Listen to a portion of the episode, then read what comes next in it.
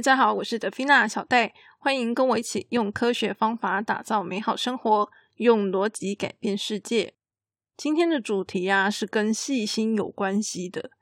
那我在学生时期的时候呢，就是 Facebook 有加入一些教授做连友，然后呢，有时候啊就会看到这些教授在脸书上抛出一些他们学生做的一些傻事，比如说呢，写信给老师说：“诶，老师，我想要请你当指导教授。”结果啊，他信上的名字竟然写错了，好写成隔壁教授的名字这样。那所以呢，老师就会把这个状况呢剖出来给大家看。那想当初我还是学生的时候啊，针对各式各样的事情，然后这些小小的细节，我其实也花了很多时间思考，说到底什么样的行为是好的、可以的。那从这些教授们的反应，哈，不是只有一个教授，是很多教授都有这样的一个反应，就是显然呢，很多大学生哪是不懂的。然后，就算这些教授想要提醒这些学生，学生呢也不见得会想要听这样子。那其实呢，这些东西啊，真的是非常非常的细，所以通常呢都不会有人教哈，尤其是出社会之后，更是不会有人教了。然后呢，比如说像写信这种事情，就是。很多东西看起来是非常微不足道的，所以呢，学生可能也不见得爱听老师教诲这样子。那小戴我呢，基本上算是比较粗枝大叶的射手座嘛。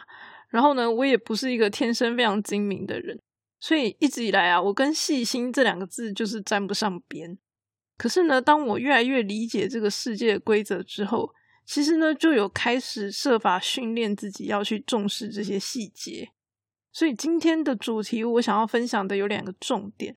第一个就是要怎么样去思考，说如何去做到这些事情。那第二个重点就是说，到底为什么我们要就是重视细心、重视细节？像刚刚那封信，他是把老师的名字写错了嘛？好，以前我就有听人家说，就是叫错名字是很不礼貌的。那么其实写信也是一样的。我们先将心比心一下，假设你今天是那位教授，然后收到了这封信，老实说，真的是情何以堪呐！因为写信，它就有点像我们两个人，然后关在一个房间里一对一谈话的那种感觉，它是有一点点私密的。然后呢，结果呢，你跟我讲话说：“老师，我想要请你当我的指导教授，可以吗？”你口口声声说要我当你的指导教授，可是你喊的名字却是别人的名字。那这是怎样？这是把我当备胎的意思吗？就是老师的 心中一定会产生这疑惑啊。好，当然我们理性上知道这个学生绝对不会是故意的嘛，对不对？可是真的啦，有一些事情哈是绝绝对对不可以出行的。那为什么我会说绝对不能出行呢？这个我后面会再跟大家做解释。所以呢，因为绝对不能出行嘛，以前呢我有。办一些活动，然后就是那种研讨会之类的，那就要寄非常大量的信出去。当年呢，这个也没有什么很好的系统，所以呢，所有的信啊都是要自己手动，然后呢，每一封每一封手动寄出，这样子邀请函啊等等之类的，几十几二十封都有。那每一封信呢，我都必须要去很仔细的注意说。诶，到底名字有没有写错？然后或者是什么论文名称有的没的，就是这些东西都要非常仔细的检查。为了要防止自己犯错，所以呢，我就会替自己准备一个流程。比如说，我先把这个好几十封的信先写好，但是我不会马上寄出。然后呢，在我写好之后呢，我就会一封一封开始检查。然后呢，看哪个位置是不一样的，好，姓名一定不一样，好，内容是一样的，然后哪些部分可能不一样，然后就一个一个去检查。确定没有问题了之后呢，再把它寄出去。所以说，其实我真的不是一个很细心的人，可是呢，我就会想尽办法去做到说，让我自己不要去出错，就是去重视这些细节这样子。那写信的美角其实真的非常的多，除了最基本的就是名称不要叫错之外，好，很多人也会忽略主旨这件事情，就是到底主旨该怎么下。好，内文该怎么写？像我常常收到那个信，要我帮忙做事，可是我都不知道到底他他要我做事，然后那个东西在哪里？好，就是就是写信的内容 就常常乱七八糟，又没有人会教你啊。那以前可能好像只有国文课会教人家怎么写信吧。好，而且那个格式可能就比较八股一点，哈，很古老的 这格式这样子。我不知道现在还有没有教啦，理论上应该不会废掉吧。那当然，因为现在这年头都是用 email 写信嘛，其实我们写信已经不会那么讲究了哈，就是什么头啊、内容尾之类的，就是好像不会那么讲究这样子。可是我觉得，就是一些基本尊重，我们还是必须要去注意的。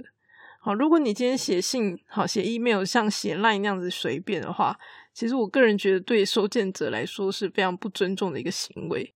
而且这个尊重哈，到底什么叫做尊重？其实就要回到。这个有点类似我们之前分享体贴的概念，这个是在第二季第二十五集的时候分享的。关于什么是体贴，好，那个是必须要对方认同、对方需要的东西，那才是体贴。所以尊重也是，就是说什么是尊重呢？那是要看对于对方而言，到底什么是尊重。从这样的一个角度来思考，然后去回推说，诶，我这样这封信，好，我这个内容到底是不是？有做到尊重这件事情，像我最近啊，就有看到一位教授，他抛出他们学校有一位学生呢，邀请他写推荐信，然后呢，这个学生啊，他可能没有意识到说，他的信的那个内容啊，其实是有一点那个上对下的那种口吻，所以他的信呢，感觉整封信很有礼貌哦，可是呢，他却是要求那个教授，你必须要帮我写推荐信那种感觉。好，那就是非常不礼貌啊！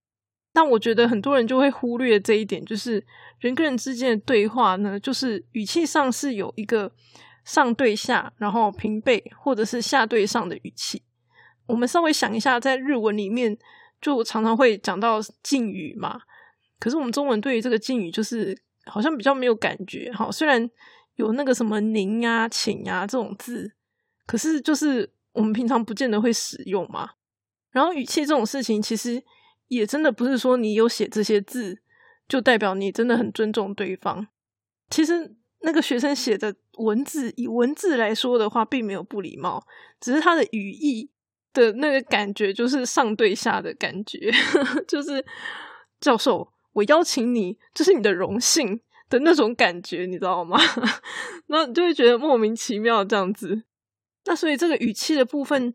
我觉得可能很多人都是会去忽略它的，可是真的这个东西啊，真的你不能不注意啦，因为它对我们其实是会有影响的。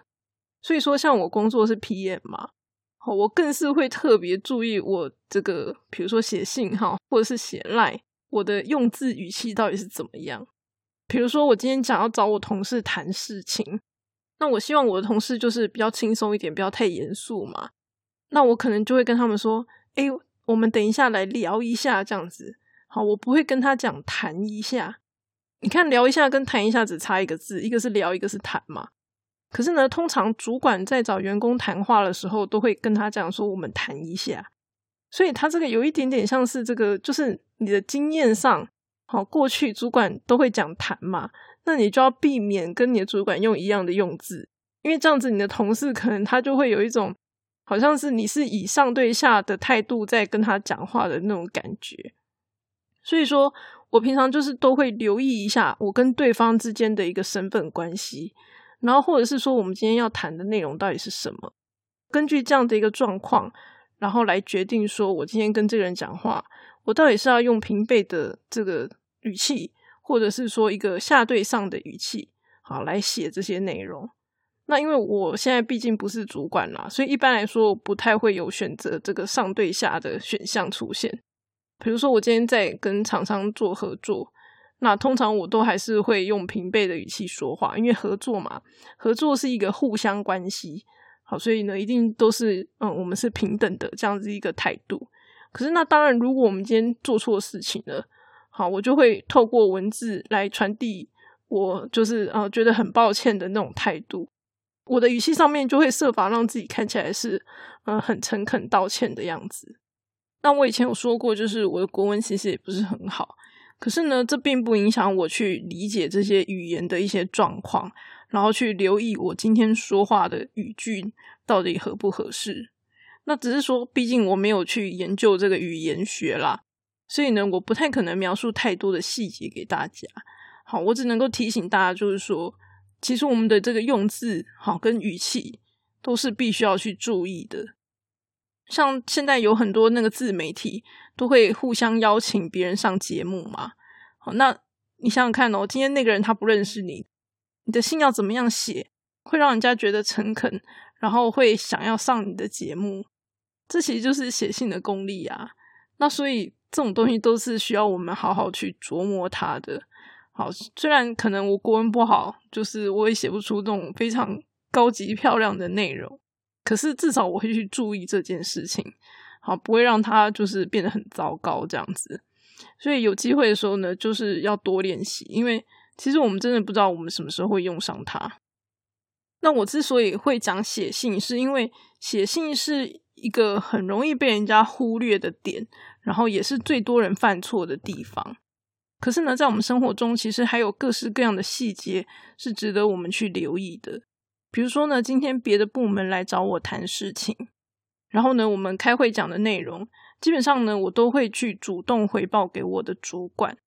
那这样子一个动作呢，有两个目的，第一个就是同步资讯嘛，让主管可以掌握我们就是目前这个所有事情的一个状况。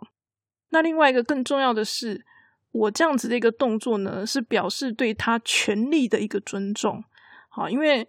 嗯，主管某种程度他就是会有一个控制权嘛，我要控制这个小组里面所有人工作的状况，所以呢，你回报给他一个进度，好，回报给他目前的状况是怎么样，等于说就是让他比较好进行这个状况的一个掌握，好，所以呢，这某种程度也是对他权利的尊重，或者说今天我本来坐在位置上，然后呢，突然有长官到我的位置，然后跟我讲话。那如果他们讲的话是比较嗯，就是跟工作有关的内容，好，然后呢，如果我还记得的话，我就会尽量站起来跟他们讲话。那为什么要这样子呢？因为坐着就会感觉你很舒服嘛。好，就是到底你有没有专心听啊？这会让人家觉得一个问号。我们稍微想象一下，就是像那个军队的影片啊，军官突然进来的时候。那士兵就会立正站好，然后听长官讲话嘛。那当然，我们一般的工作是不用做到这种程度啦。可是呢，站起来，然后表现出你有在注意听长官讲话，我觉得这是一个很简单的动作。然后呢，他也可以让长官知道你有在注意听。好，所以像这样子，这些都是一些小动作，好小细节。可是呢，它会有一些隐藏的影响存在，或者是说，今天呢，我在写信，然后。我要传档案给别人的时候，我都会想说：哎，今天这个人呢，他会不会需要把这个档案储存起来？如果要的话呢，我就会把这个档案命名好，让这个人呢比较好去搜寻。那我可能还要去考虑到说：哎，这个档案我之前有没有寄给他过？我希望他是覆盖这个档案，还是说他不要覆盖这个档案？那所以呢，我的档名应该要怎么样取？好，类似像这样子，非常非常多很多细节，嘿，所以。嗯，其实我不太可能一一举例啦。我觉得我一一举例，应该也不会有人想听。不过呢，每一件事情呢，我的思考逻辑都是一样的。毕竟我们这个频道是讲逻辑嘛，所以呢，我重点还是比较着重在教大家怎么样去思考这件事情。好，那我思考的步骤是这样子的：首先呢，我会先试着去换位思考，就像刚刚我讲这个教授收到学生的信。那你就先稍微换位思考一下嘛，想象一下，假设你是那个教授，你收到这样子一封信，你会有什么样的想法出现？那只是呢，有的时候啊，毕竟我们不是真的就是对方那个人嘛，嗯，你的模拟不见得是百分之百正确的，所以说呢，就是我们必须要再加上我们自己过去曾经接收到的一些资讯来进行判断。比如说呢，像我刚刚有跟大家分享，就是写信的时候要注意用字还有语气，这其实就是一种资讯。那你就会知道说，哦，这个东西呢，可能是你必须要去注意的。然后呢，设法从对方的角度来思考、判断，说，哎，对方可能会怎么样去想。那么最重要的第三点就是说，我们想要营造的效果到底是什么？比如说，我今天这封信，我希望呢，让别人觉得我是很有礼貌的。那我的目的就是礼貌嘛，所以呢，我今天嗯写出来的内容就是希望可以让对方读起来是有礼貌的，好像这样子。所以呢，根据这三点，第一个是嗯换位思考嘛，然后第二个就是你过往收集到的一些资讯，然后第三个就是你想要的结果。好，根据这三点来综合判断，我今天这样的一个行为是不是适当的。那接下来的话，我就会采取行动嘛。好，然后采取行动之后呢，你就会收到回馈，比如说对方的反应是怎么样，他的表情是怎么样。好，透过对方的回馈呢，你就可以知道说，那你下一次呢要使用相同的策略，还是说你要做什么样的一个调整？就像我之前跟大家分享体贴这件事情，那体贴呢，并不单纯只是要了解对方想要什么，除此之外呢，其实我们也要能够知道。今天我的行为可以带给对方什么样的一个感受？那一般来说，我们当然会希望是可以增加对方的好感嘛，然后降低别人对我们这个不好的感觉嘛，对不对？啊，一般来说都是这样子的。那既然你能够知道说你的行为带给对方的感受，这就表示说你可以主动塑造自己在别人心目中的一个形象。这个概念应该不难理解啦。比如说呢，我今天想要成为一个专业的业务，那可能呢，我在衣着上面就会知道说，哦，我要穿什么样子，让人家看起来比较专业。或者说，今天医生可能就是穿白袍嘛。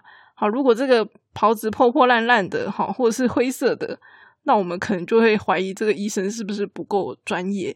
这个衣着的部分呢，它就是属于一个外在形象的部分嘛。你知道你要怎么穿。可以让别人会觉得你很专业，所以同样的道理就是，如果你想要塑造你在别人心目中的形象，是那个内心的形象的时候，那就是你知道你的行为会带给对方什么样的感受，你就去做出对应的行为嘛。概念是一样的，只是它比较抽象，它是无形的。那当然要做到这一点，前提就是我们的体贴是真实的嘛。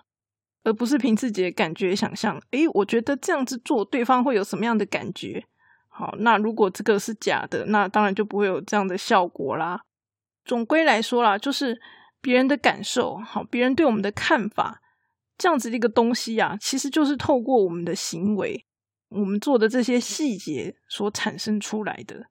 我再举一个例子，我以前曾经听过一个说法，就是说呢，搭车的时候啊，如果副驾驶没有人。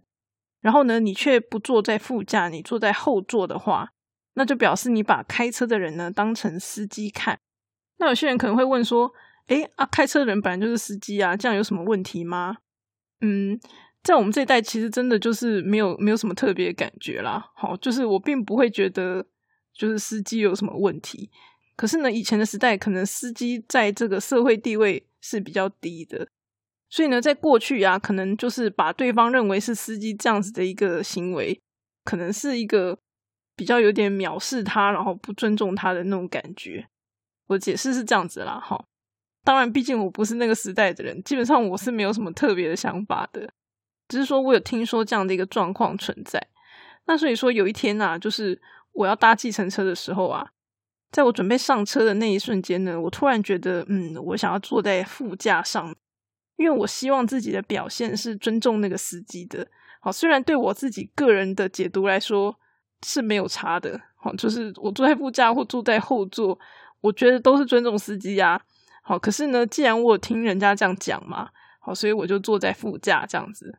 那没想到呢，当我上了车坐下来的时候啊，那个司机就很讶异，他就问了我一些问题，他想要知道就是我为什么要坐在副驾这样子。那当然，我并没有告诉他真正的理由啦，哈。可是呢，就是你可以从他在问你，然后跟你讲话的那个语气，你会感受到他因为受到尊重，然后是很开心的那样子一个语气在。那当然，对我来说我是不懂，可是呢，对他来说，这可能是一件重要的事情。所以这就是什么？这就是我做了一个小小的事情，好，我的一个微小的行动。然后呢，造成了对方的一些感觉，好，他觉得受到尊重的感觉，这样子。也就是说呢，因为我希望我自己表现出来的是尊重别人的一个态度，所以呢，我就会不断的思考说，我要怎么样的一个行为呢，是会让人家觉得尊重的。然后呢，进一步的，我做出对应的行为的时候，别人就会觉得，嗯，我很尊重他们。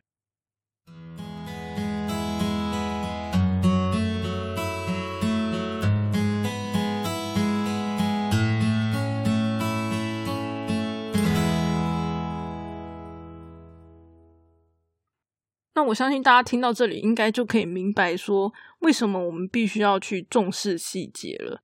不过呢，我还是要提醒大家，这件事情真的是非常的重要。就是呢，我们不要去小看这些细节所带来的影响。像上一集的时候呢，我有跟大家分享狼来了的故事。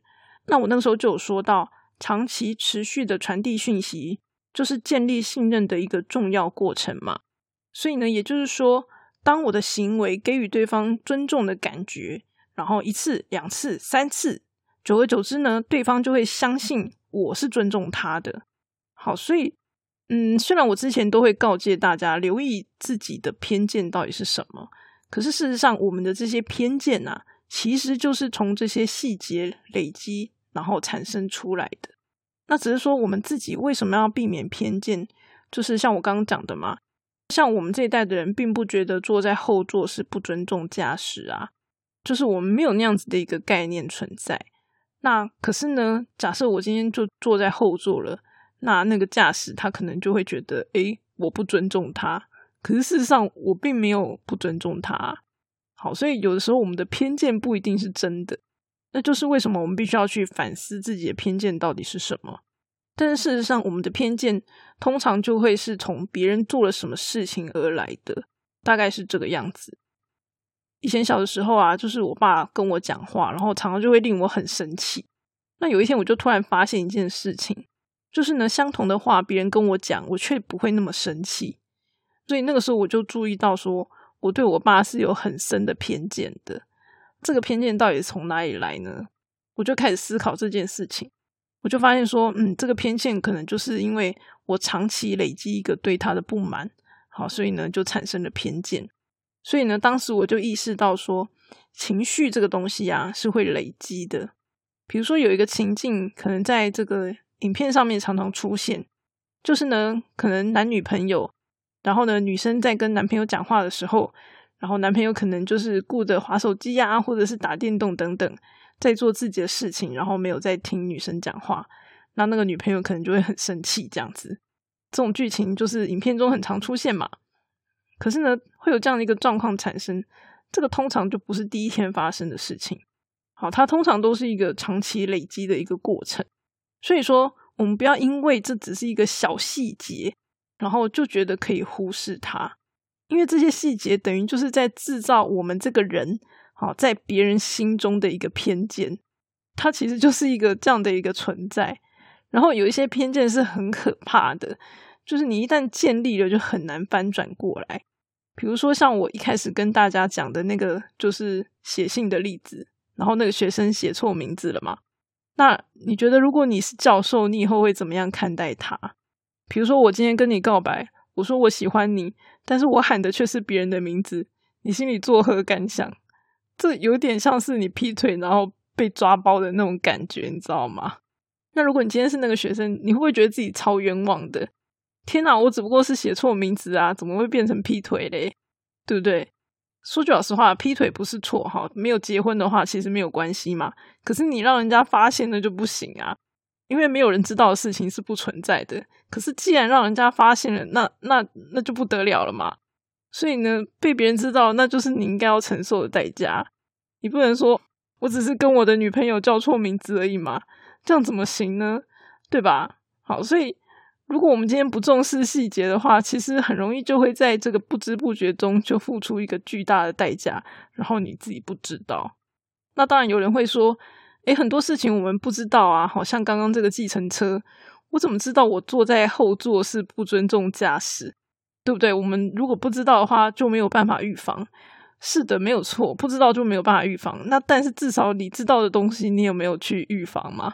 就是我今天已经告诉你这件事情了，你知道这件事情了，那你有没有把它放在心上？对吧？如果我今天说，诶，我不想放在心上，我就是要忽略它。那既然我今天选择了忽略，然后别人产生了偏见，那也是没有办法的呀。好，谁叫我自己要忽略嘛？对吧？老实说，要分享这样这个内容呢，我其实是有一点犹豫的啦。因为呢，就是如果今天一个人居心不良的话，其实是可以拿去就是骗人，然后做一些操作的。好，比如说我上一集跟大家聊到负责这件事情，怎么样让自己看起来像是一个负责任的人？我可以骗你，让你看起来好像我很负责，可是实际上我一点都不负责。所以说，其实我是有一点犹豫要不要分享这些东西的。可是后来我又想想说，其实这样子的人呐，早就已经存在了。哦，就是那些会骗人的人，其实他们都非常非常的厉害，而是我们不懂，所以我们才被骗。好，就是通常会被骗，就是不知道的人嘛。所以我觉得了解这些东西，某种程度也是可以保护自己，好让自己比较不容易被操作、被骗。所以我觉得还是回到这个频道所追求的宗旨，好，批判性思考的目的就是要追求真实嘛。好，如果你今天是一个追求真实的人。其实呢是比较容易去看穿别人的真心的，好，因为虽然说，诶，我可以骗你说我是一个负责的人，可是呢，我后续有没有去做出负责任的行动，就是我们必须要去多方的验证嘛，好，才能够确定这个东西到底是不是真实的，好，你到底是不是真心想要负责的？那如果今天一个人他是故意要骗你的，这种人当然就是嘴巴说说嘛。好，而不会有具体的行动出现。那这样子，透过行动的判断，我们就可以知道说，哦，这个人他其实是在骗我。所以呢，今天分享就到这边。那我希望大家听完之后呢，可以明白说，为什么重视细节这件事情是很重要的。如果呢，我们今天想要成为一个重视细节的人，我觉得就是设法让自己变得更体贴，然后更尊重别人吧。因为我觉得，如果有这样的一个态度存在。在面对不同的情境的时候，我们才会比较知道说该怎么样去做出选择。那如果大家觉得小戴的分享对你有帮助的话，欢迎赞助我的频道哦。今天的分享就到这里啦，我们下次再见。